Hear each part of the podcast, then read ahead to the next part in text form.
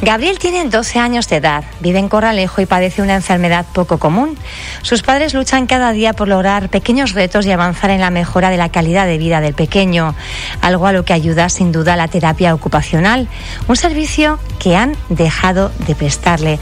Vamos a conocer los motivos y lo hacemos con sus padres, con Yaiza Feo. Buenos días. Hola, buenos días.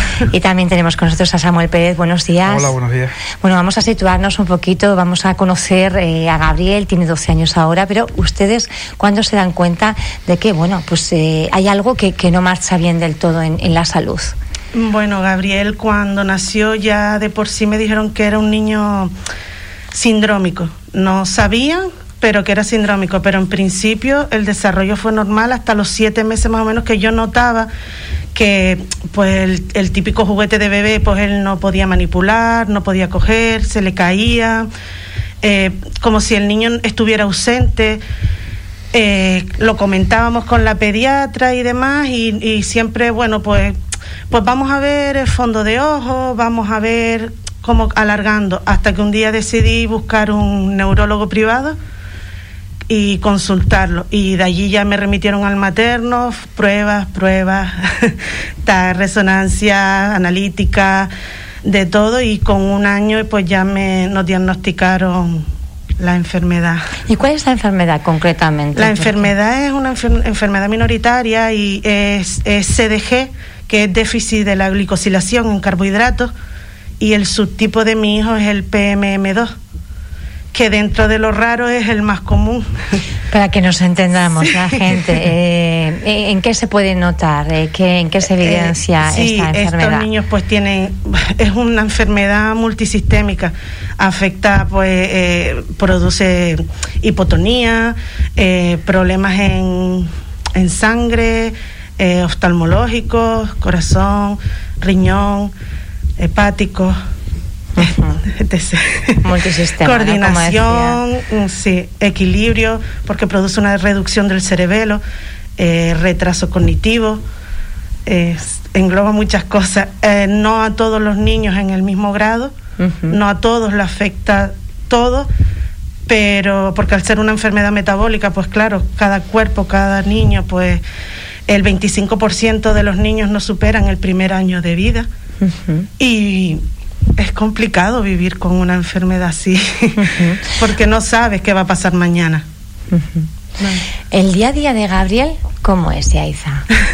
Gabriel va al colegio ahora en un aula ordinaria, porque hasta hace tres años iba a un aula común, pero no funcionó. El colegio no no, no, no se están preparados los, los, no querían centros. prepararse porque yo tenía que reclamar el que pudiera llevar por ejemplo un tablet que a él le facilitaba el aprendizaje eh, reclamar que hubiera más integración puesto que sí que estaba en una aula ordinaria pero mm, como si estuviera él solo uh -huh. ¿en qué eh, centro estaba? ¿Eh? ¿en qué centro estaba Gabriel? él anteriormente estaba en el María Castrillo uh -huh. y no fue muy buena la experiencia. Luego lo pasamos a un enclave, que es en donde está ahora, que es en el Parque Natural de Corralejo, y allí sí que estamos mucho más contentos. Sí, está más involucrado, nos cuenta el día a día del colegio. Uh -huh. Están más especializados, ¿no? Sí, ya es una aula enclave, son solo tres, oh, este año por ejemplo eran tres niños solo en su uh -huh. clase, uh -huh. pero todo empieza desde una mala información desde el momento que se escolarizó porque a nosotros nos informaban que a lo mejor lo ponían en una aula en clave, aula ordinaria, según se valorara. Y yo decía, bueno, pero ¿qué es una aula en clave? Porque yo estoy viviendo esto, soy, o sea, no sí. sabe. Y lo que te dicen, bueno, son niños que están ahí con los problemas, ahí. Y yo decía, bueno, pues ahí no está mi hijo. Me lo ponen en una aula ordinaria porque yo no sé lo que le puedo sacar a mi hijo, uh -huh. yo no sé hasta dónde va a aprender mi hijo, por lo menos darle una oportunidad para aprender. Uh -huh. Ya fue la, una de las primeras batallas que tuvimos, que ahora me arrepiento si me hubieran informado bien de lo que es una aula en clave. Lo hubiera puesto uh -huh. desde el principio sin dudar, tal como lo pasó en una aula ordinaria a como está en una aula en clave. Porque ¿qué, ¿qué, sentía usted que le faltaba a Gabriel en el aula todo, ordinaria? De todo. Para empezar, la normativa dice que estos niños tienen que tener un profesor de apoyo en, la hora, en las horas que están en el aula. Y nunca lo tuvo, nunca. Lo reclamamos y lo que nos decía la consejería, que sí, que es verdad, que la ley lo dice, pero que no había dinero para poner un profesor de apoyo. No uh -huh. estaba mi hijo solo. ¿Había más niños? Había otra niña también, bueno, habían dos, una niña y un niño también con problemas metóricos que tampoco lo tuvieron. Es, es increíble, ¿sabes? Y tú dices, bueno, entonces, ¿qué hace mi hijo en un aula de 25 niños? Que una profesora que entiendo perfectamente que no puede sentarse solo al lado de mi hijo. Es que yo lo entiendo, o sea que encima soy muy comprensiva, pero si la, si la ley dice que tiene que tener un profesor de apoyo y tú estás poniendo un colegio preferente motórico, tienes que poner todos los medios que necesita un colegio preferente motórico. Y no los tenía. El caso es que ustedes, eh, bueno, pues al final deciden hace tres años trasladarlo a otro centro escolar mm. con un aula en clave. Allí Gabriel está acompañado pues de dos personas más y entiendo que el entendimiento es, es eh, distinto, la empatía es diferente, la atención es diferente. La atención es totalmente distinta. Ya solo en el aula eran tres niños, por ejemplo, este año, te hablo de este año, tenía su cuidadora y tenía su profesora. Salía con su logopeda. Eh, es totalmente distinto. Tres niños, ya ves, que sabes, la atención es... ¿Usted veía un avance en sí, ¿Ha visto sí, sí, sí, sí, incluso de manera social. El niño, es cómo se comunica, ya te cuenta. En el colegio anterior yo le preguntaba, Gabriel, ¿qué tal te fue el día hoy? Bien, ¿qué hiciste? Nada. ¿Cómo que nada? ¿Algo tuviste que hacer? ¿Jugaste algo? No. Y claro, ahora viene y te cuenta, mamá, pues con Julia eh, jugué, con Julia leí, eh, Gabriel el chico, y te cuenta, y tú dices, contra, es que la diferencia es que en el otro colegio no hacía nada realmente. y no tenía que contarme. Yo pensaba que es que él no, no era un niño que, que le gustara contar como muchos niños, pero me doy cuenta que no, que es que la vivencia del día a día, el, lo que realiza en el colegio te da que contar. Aparte de, de, lo que de lo que es eh, las horas lectivas en el centro, mm. eh, también Gabriel va a terapias diferentes, ¿no? Que también le ayudan de alguna forma, pues el tema este de la atonía muscular que usted decía y algunas cuestiones más. ¿Qué servicios eh, utiliza normalmente Gabriel? Él tiene ahora por la seguridad, bueno, por la seguridad social, ahora mismo solo tiene fisioterapia porque la terapia ocupacional se la quitaron. Y de manera privada, porque todavía después de dos años, creo que fue, eh, estamos esperando por el foniatra para que le den logopedia, pero él lleva siempre desde chiquitito con logopedia privada, que le aportamos nosotros. Y porque con la enfermedad de Gabriel no hay medicamentos, no hay medicación, hay varios estudios que hay, se están realizando, pero no hay una medicación. El único soporte que se le puede dar bueno, eh, aparte si tuviera problemas de hígado, pues medicación para lo que, pero para su enfermedad el único soporte que hay son las terapias. Son las terapias, Yaiza, eh, y usted, mm, por eso es el motivo un poco de, la mm. entrevista, bueno, pues encontró de la noche a la mañana que de repente ese servicio que se le dispensaba a su hijo y que también le estaba resultando, eh, resulta que de alguna forma le dicen que se suspende y no sabe los motivos. A partir de ahí, bueno, pues usted vuelca ese malestar, esa tristeza y esa rabia, porque empieza así ese, ese post, bueno, pues trasladando y manifestando eh, esa falta de ayuda eh, hmm. y esa decisión que realmente va a suponer un impacto en sus vidas. Claro, es que, eh, a ver, yo nunca, a ver cómo me explico, yo no vivo con la enfermedad 24 horas y llevamos así mi marido y yo 12 años día tras día, bueno, mi marido y mi familia, que, que si no tuviera el apoyo de ellos, eh, no estaríamos aquí. Y, y nunca le he puesto límite, porque no sé lo que va a conseguir. Entonces, ¿por qué todo el que está alrededor pone esos límites? No, no, no llego a entender. Mi hijo tiene un derecho y su derecho es que tiene que recibir sus terapias. Mi hijo con sus con sus terapias ha conseguido con dos años lograr sentarse solo, eh, gatear, el poder coger un lápiz, el poder coger un tenedor. No ha conseguido coger una cuchara, pero ¿por qué no puede llegar a comer con una cuchara él solo si lo consiguió con el tenedor?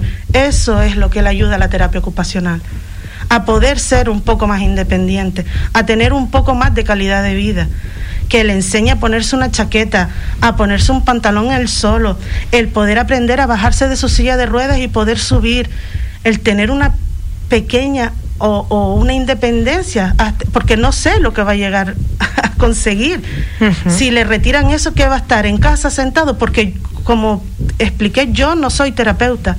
Yo en casa doy un apoyo de lo que su terapeuta me dice que tengo que hacer para reforzar, para que siga trabajando. Pero si yo no tengo esa referencia, ese, esa persona que me explique lo que tengo que hacer, ¿cómo ayudo yo a mi hijo?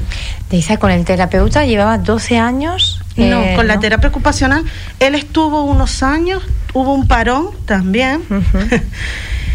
porque bueno, pues ya eso fue problemas personales y volvió a retomar, pues ya era seis años, siete años que volvió a retomar y, y hasta hoy bien.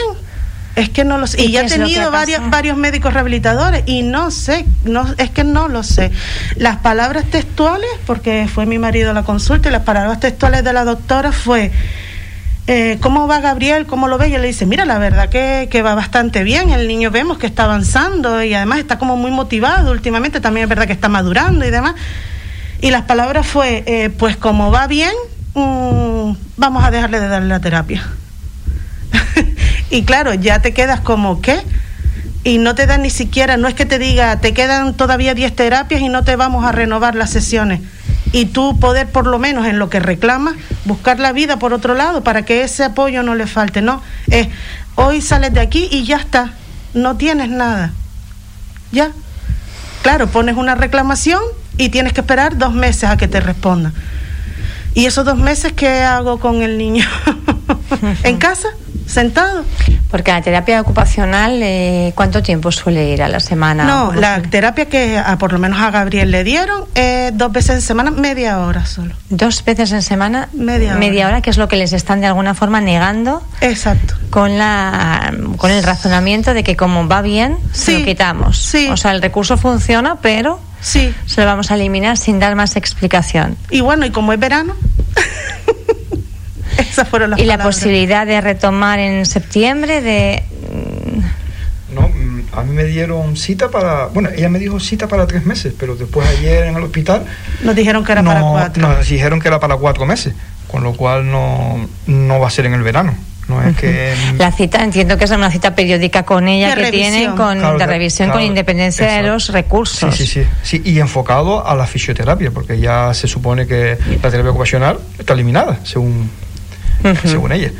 O sea que esa revisión sería enfocada. Pero no solo con la terapia ocupacional, ustedes temen también que algo similar pueda ocurrir también con la terapia de fisioterapia, eh, fisioterapia ¿no? Sí, sí, porque además eh, la consulta anterior que había sido en diciembre, ya ella me lo insinuó.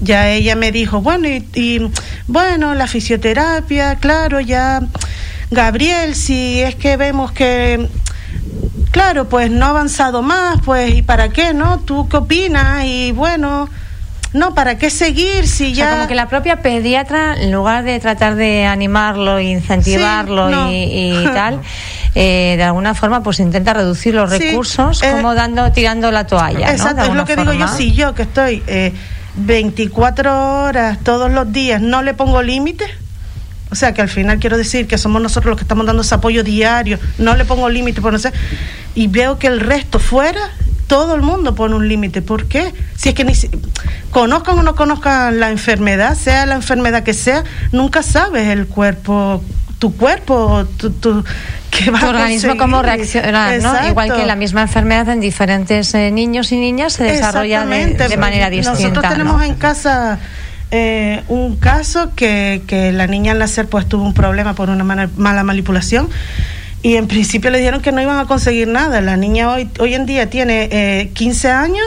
Eh, eh, su, su, en su curso por su edad mm, mm, realiza patinaje y poco más le decían que la niña no se iba a levantar de la cama. O sea, que tú no sabes cómo va a reaccionar tu organismo, tu cuerpo. Y ustedes lo que piden es una oportunidad para Gabriel y que se le den eh, todos los recursos y la atención que precisa. Y es que es un niño. Sobre todo en un momento que está, como ustedes dicen, eh, avanzando, eh, quizá también por el tema de la madurez, ¿verdad? Pero sí que notan esa mejora como ahora frenarla. Sí, sí, sí, sí, sí, es que... Y con 12 años que absorbe todo, ahora es el momento. Ahora es cuando está... Y está en el momento de madurez justo para, para, para Claro, colabora más. él, él, él tú notas que él quiere. Demanda, ¿no? Sí, Demanda. él quiere. Y claro, se ve con los primos, ves que los primos hacen cosas y él también, yo solo, yo solo, me dice, digo, vale, vale, tú solo. ¿Sabes? Que se motiva y ahora que está en ese punto, te dicen hasta aquí.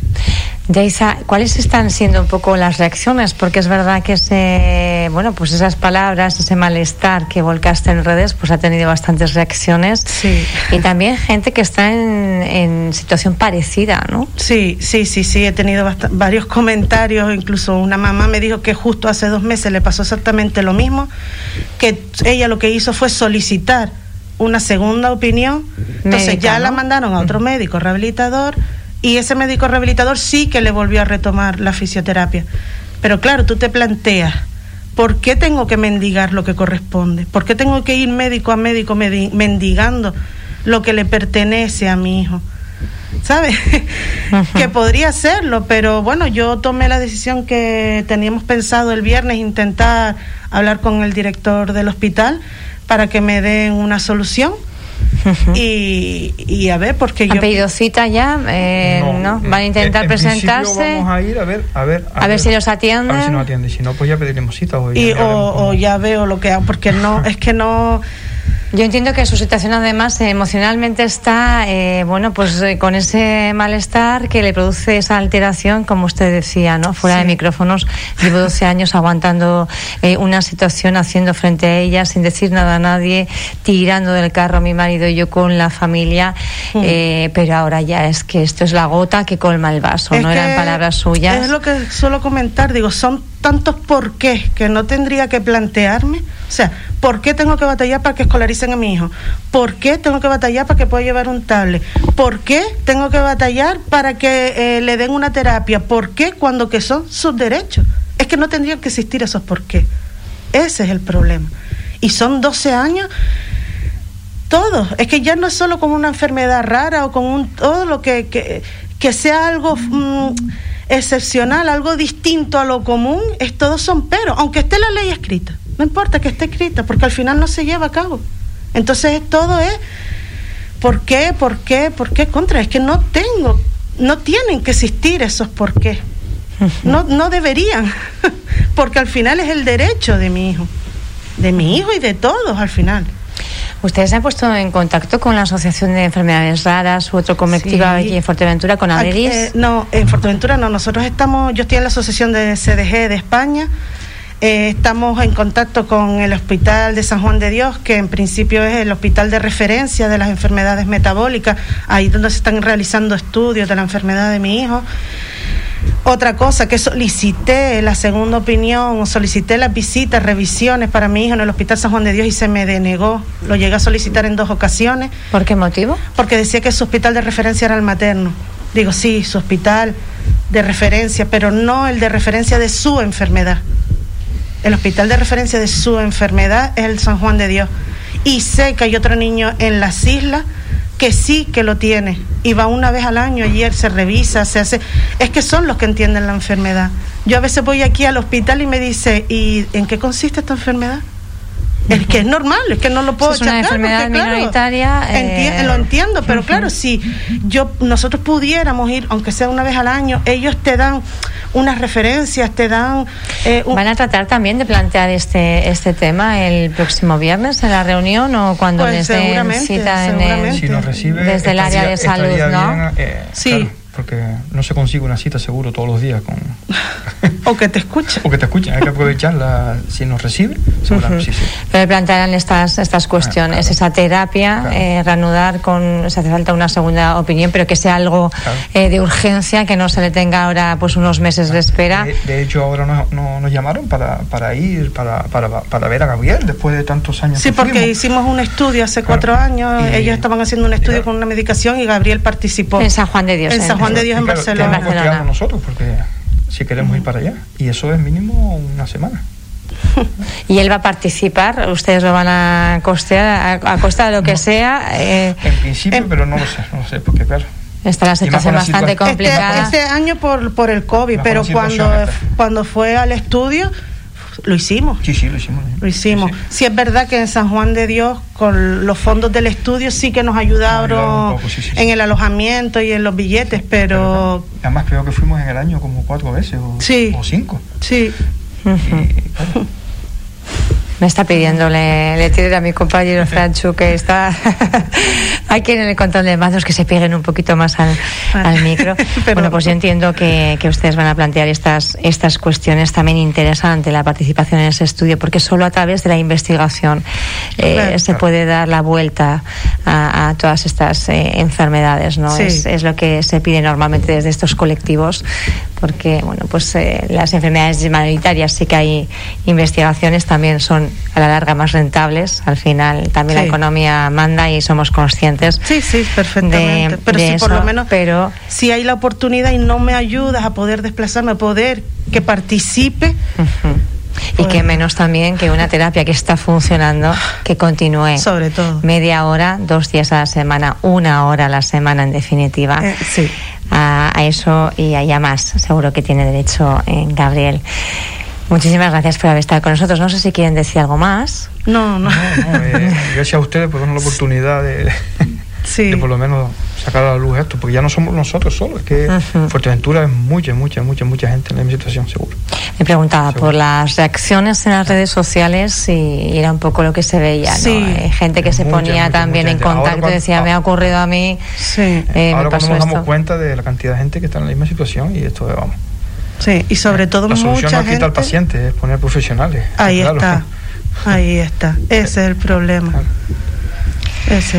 La solución no es quitar pacientes, es poner profesionales. Mm. Nos quedamos con esta, con esta frase que yo creo que engloba muy bien, Sí. ¿verdad? Sí. Le mandamos un abrazo a Gabriel y esperamos que pueda continuar con su terapia y también participar de forma solvente en ese, en ese estudio que les eh, ayuden esperemos. y que tenga además a este hospital eh, como de referencia propio por eh, ser precisamente pues el puntero en la investigación de, de esta enfermedad que tiene Gabriel. Gracias por estar con nosotros. Gracias a ustedes. Samuel, Ustedes. placer, mucha suerte. Gracias. Gracias.